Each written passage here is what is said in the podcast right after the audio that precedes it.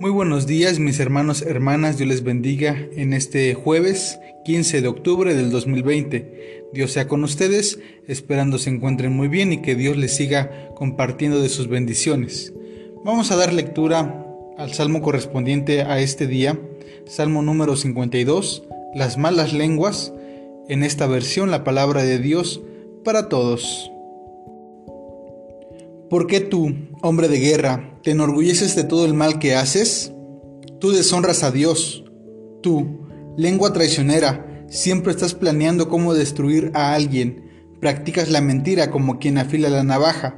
Prefieres el mal al bien, mentir a decir la verdad.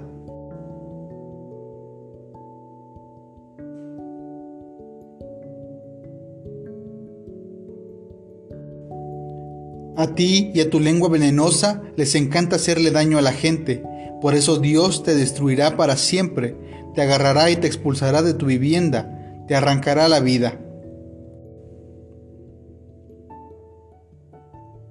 Al ver eso, los justos respetarán a Dios, pero se burlarán de aquel diciendo, miren, ese es el guerrero que no buscó la protección de Dios, sino que confió en sus riquezas y se afianzó en su maldad.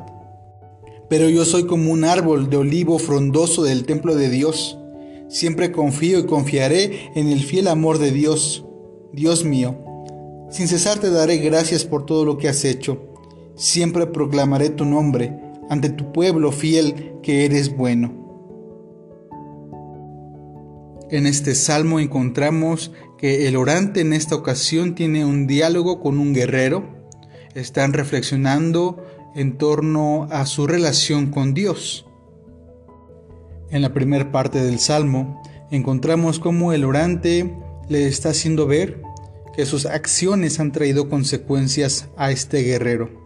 Su lengua traicionera, siempre buscando causar mal, causar mentiras, chismes, que lo han llevado a ser una deshonra a Dios.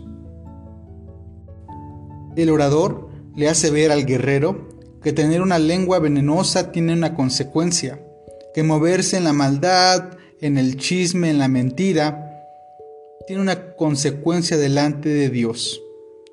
Y es que moverse en estos espacios te expulsará por default de tu vivienda, te va a expulsar de la vida misma. En un segundo momento, vemos cómo los justos van a determinar por qué el guerrero fue expulsado. Y nos comentan que no buscó la protección de Dios, sino que confió en sus propias riquezas, en sus propias fuerzas. Se afianzó en su conducta de maldad, de mentira. Como un tercer momento, el salmista, el orador, nos comparte que su confianza está cimentada en el amor de Dios, que él ha buscado la protección de Dios en este amor infinito, en este amor misericordioso. Y como respuesta a esta acción, el salmista proclamará el nombre de Dios como un Dios bueno, misericordioso. El salmo en esta ocasión nos hace reflexionar en qué espacio queremos vivir y si en algún momento hemos participado de malas palabras, de malas conductas, viviendo en la mentira, buscando dañar a los demás, debemos saber que esto tiene una consecuencia.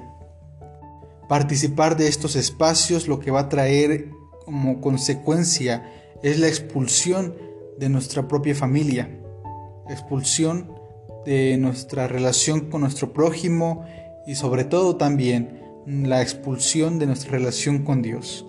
Cuando decidimos vivir en estos espacios negativos que dañan, que envenenan, pues debemos ser conscientes que esto traerá consecuencias a nuestra propia vida.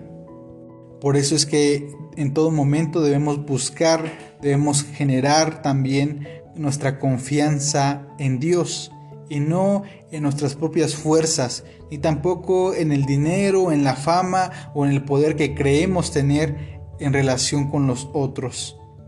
El Salmo nos invita a confiar en Dios, a confiar en las promesas que Dios hace a nuestra vida, a confiar en su amor, a confiar en sus tiernos brazos que nos acogen y nos acompañan en todo momento. El Salmo nos recuerda lo bueno que es Dios, lo bondadoso que es nuestro Creador. Por eso, mis hermanos, hermanas, eh, tenemos este momento de reflexión, de meditación, en el cual debemos meditar por qué caminos vamos a optar y saber que cualquiera de los dos caminos que optemos tendrán consecuencias, por un lado negativas y por el otro positivas, encontrando la presencia de Dios en todo momento y disfrutando de sus bendiciones. Así que la decisión la tenemos cada uno de nosotros. ¿Qué queremos hacer? Pues bien, mis hermanos hermanas, Dios les bendiga, Dios sea con ustedes, que este tiempo sea de reflexión, de meditación y que podamos eh, meditar en qué espacio queremos eh, movernos. Dios sea con ustedes, Dios les bendiga, que tengan un excelente día. Bendiciones.